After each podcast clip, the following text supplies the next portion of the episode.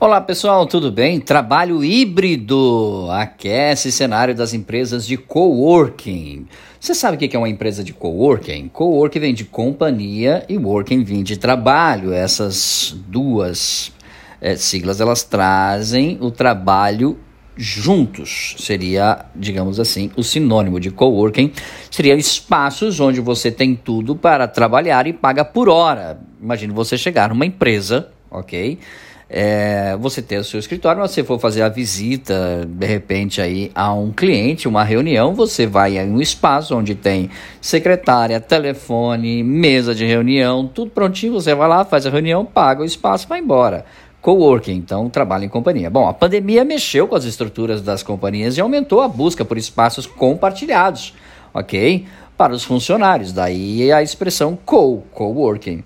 É, em março, para você ter uma ideia, de 2020, o Brasil iniciou uma longa série de medidas restritivas para tentar aí é, conter o avanço da Covid-19. A pandemia havia chegado ao país com força, obrigando muitas empresas a estabelecer o chamado home office como um regime é, momentâneo de trabalho, não tinha para onde correr para garantir a segurança de seus funcionários. Tecnologias e equipamentos tiveram que ser adaptados ao novo esquema, assim como as reuniões que passaram a ser virtuais. Bom, disso você já sabe. É, esse contexto de preocupação acabou avançando por vários meses por conta das novas ondas e das cepas da Covid-19. Com o avanço da vacinação no ano passado, as empresas começaram a retornar ao trabalho presencial, porém de forma diferente.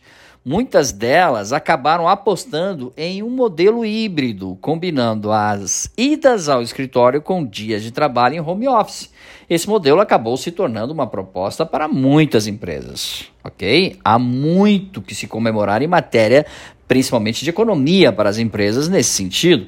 A mistura entre presencial, que traz aos colaboradores o, contrato, o contato né, entre si, e o digital, com o conforto de não precisar se locomover, se locomover pelo trânsito caótico das grandes cidades brasileiras, para você ter uma ideia, a média de deslocamento de, um, de uma pessoa que mora na capital de São Paulo é, é, em torno de 3 a 4 horas por dia, só de deslocamento. Você imagina isso se for investido em trabalho é, e também em qualidade de vida. É muita coisa, não é? Bom, por isso a ideia do coworking tem sido uma ideia muito trabalhada, ok?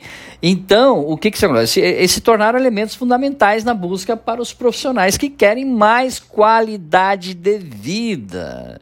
Sobre essa perspectiva, as empresas de coworking notaram também uma mudança em seu perfil de clientes, com mais empresas interessadas também em aproveitar os espaços para esse modelo de trabalho flexível, digamos assim.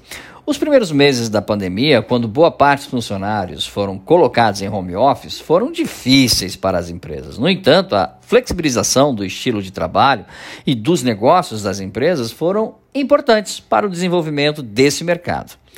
A WeWork, operação global que conta atualmente com 32 unidades no Brasil, viu seu número de parceiros aumentar 10 vezes em relação ao início de 2020.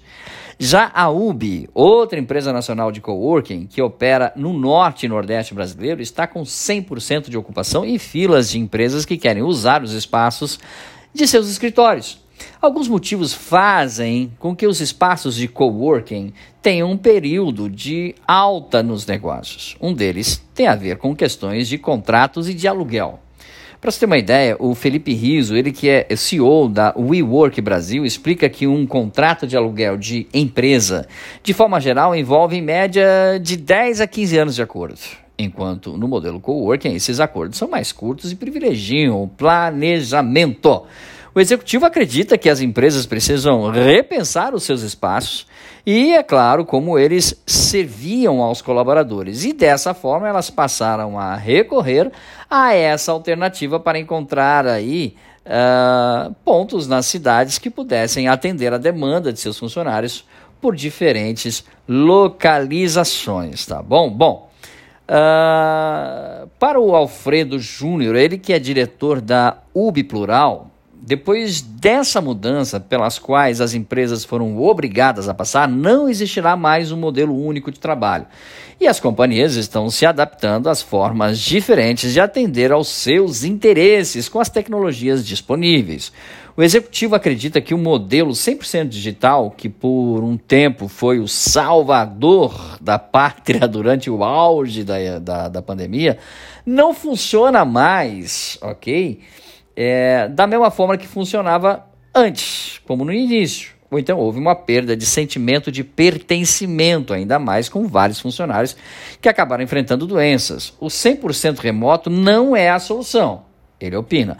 A percepção do diretor é de que as empresas que utilizam o coworking é, estão conseguindo manter os seus talentos na casa. Os funcionários estão mais produtivos, mais felizes, até por um diferencial do que oferecemos: hospitalidade, acolhimento, interação entre as pessoas, né? respeitando as medidas sanitárias, é claro. Bom, pessoal, como deu para ver, é, o trabalho híbrido ele vem aquecendo no cenário das empresas de coworking e cabe a você, né, que trabalha também, que é um profissional liberal, pensar nisso, porque dentro de pouco tempo isso vai ser realmente uma tarefa muito comum né, trabalhar todos juntos dentro de um espaço alugado por determinado tempo.